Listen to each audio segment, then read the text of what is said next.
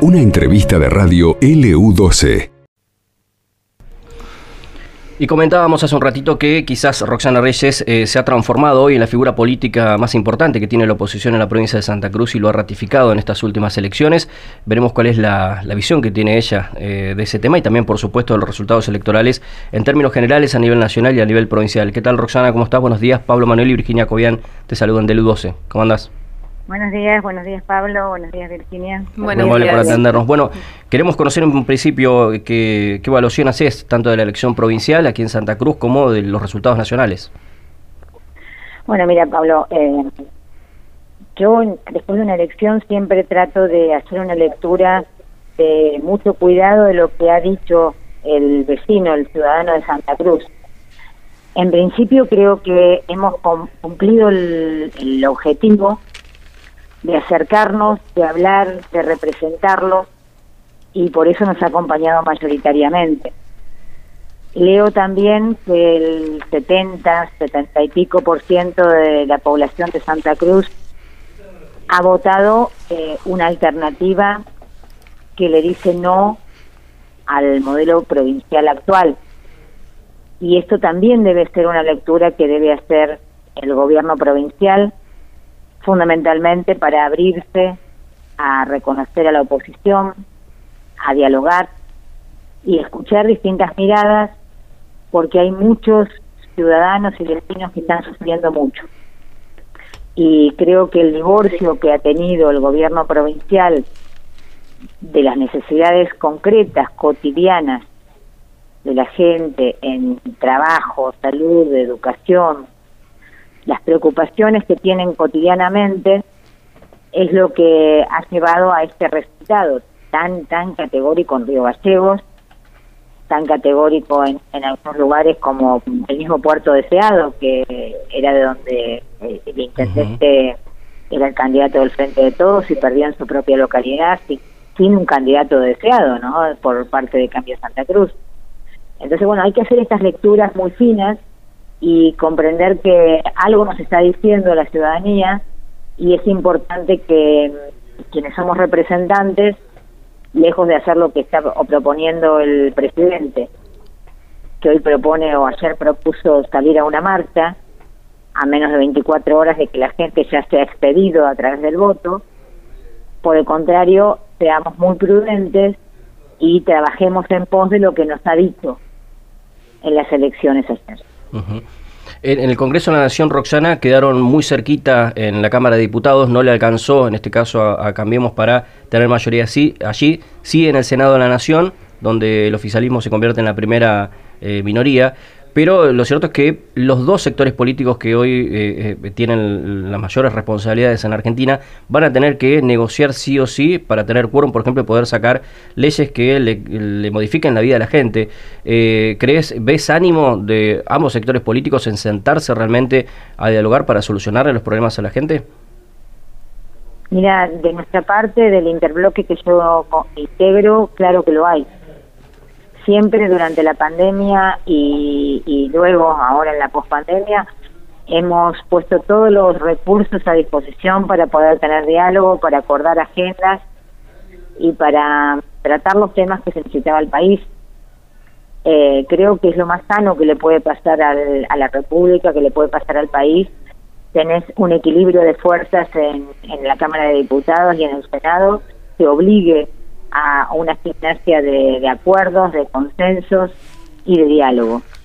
Lo menos sano que puede pasarle a un, a un sistema democrático es lo que pasa acá en Santa Cruz, donde 20 diputados em, manejan con todo el quórum, manejan la mayoría, y los cuatro diputados de la oposición no pueden presentar ninguna agenda eh, pública, ningún tema de agenda pública eh, si no es agenda del gobierno de la provincia, porque se pierde, se desluce y desaparece un poder del Estado como es el poder legislativo, que tiene funciones precisamente de representación del pueblo de la provincia y tiene funciones de legislar eh, agenda eh, que sea prioritaria de la gente y no prioritaria del poder político. Entonces, este, creo que va a ser muy sano para la vida de la República y ojalá que el diálogo se dé eh, siempre que un diálogo sea con un barco, con una agenda, con un temario y sepamos eh, sobre qué vamos a dialogar y con quién, claramente nosotros vamos a estar eh, a favor del diálogo como lo hemos estado en la provincia de Santa Cruz también. Eh, bueno, usted hablaba de, la reflexión, del mensaje de las urnas, teniendo en cuenta que va a estar un periodo más como diputada, pero eh, con una banca menos en el bloque. Eh, ¿Qué va a ser distinto? ¿Qué va a cambiar? ¿Cómo va a seguir en este nuevo periodo comparándolo con el anterior? Una banca menos, ¿por qué me lo decís? Por la cantidad de bancas ganadas. Ah, perfecto. mira, el, trabajo, ah, no, yo te preguntaba por qué, porque en realidad eh, una de las pérdidas que he sufrido eh, en esta elección es que mm, el diputado Gustavo Mena y la diputada Lorena Maxen, que integraban conmigo lo que era, habíamos dado a llamar un bloque patagónico, y que trabajábamos muchas agendas que tienen que ver con la Patagonia, no han alcanzado su banca, con lo cual eh, obviamente me obliga a mí como representante de Santa Cruz y de la Patagonia eh, al fin de, rearmar eh, esta, este grupo y este equipo de trabajo donde presentábamos muy bien todo lo que eran las necesidades y propuestas de la Patagonia. Claro. fíjate que llegamos inclusive a no dar quórum los diputados patagónicos en temas que eh, creíamos que perjudicaban a, la Patagonia y a exigir que se incorporaran temas como la ley ovina, eh, que finalmente se sancionó, que era importante para nuestras provincias. De modo tal que, obviamente que todo nos obliga a un nuevo rearmado, a pensar en nuevos acuerdos, en nuevos consensos, pero siempre con la agenda de lo que nos pide cada uno de los vecinos de Santa Cruz. Ahí en la referencia que hacía Virginia recién, esto de que me parece que no es menor tampoco, es cierto que eh, uno puede tener la lectura de que Cambia Santa Cruz fue el sector político más votado, pero claro, en, referencia y comparando con el 2017, que eran las dos bancas que se defendía, ¿qué es lo que dice el oficialismo? Bueno, perdió una banca, eh, Cambia Santa Cruz, defendía dos y perdió una, quedó eh, la otra en manos de, de, Claudio Vidal y que ellos creen que por ser eh, secretario general de un gremio petrolero, de trabajadores, que de extracción peronista, va a terminar votando más con el Frente de Todos que con la oposición en el Congreso. ¿Qué lectura hacen eh, ustedes allí en, en Cambia Santa Cruz, aquí en nuestra provincia, respecto de esa banca que se perdió, que se tenía que defender, eh, más allá de que evidentemente han sido el sector más votado en estas elecciones? Mira, yo creo que si el gobierno o el Frente de Todos hace esta lectura, es una lectura muy sesgada, muy parcial lo cierto es que estoy convencida que el vecino que votó a, hacer, hacer Santa Cruz, em, el vecino que votó a hacer, quiere que se genere trabajo, que haya educación para sus hijos, que se frene el autoritarismo, que lo escuchen, que se invierta en recursos para la salud. Eh, está queriendo lo mismo que probablemente quiera quien ha votado a Cambio Santa Cruz.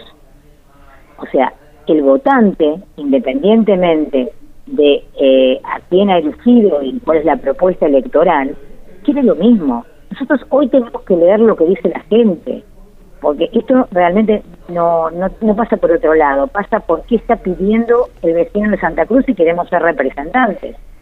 Ahora, si el Frente de Todos festeja que la banca o la segunda banca o la tercera banca, en lugar de estar en manos de Cambia Santa Cruz, esté en manos de, SER, bueno, es una lectura que tendrá que hacer el SER y que tendrá que hacer el frente de todos.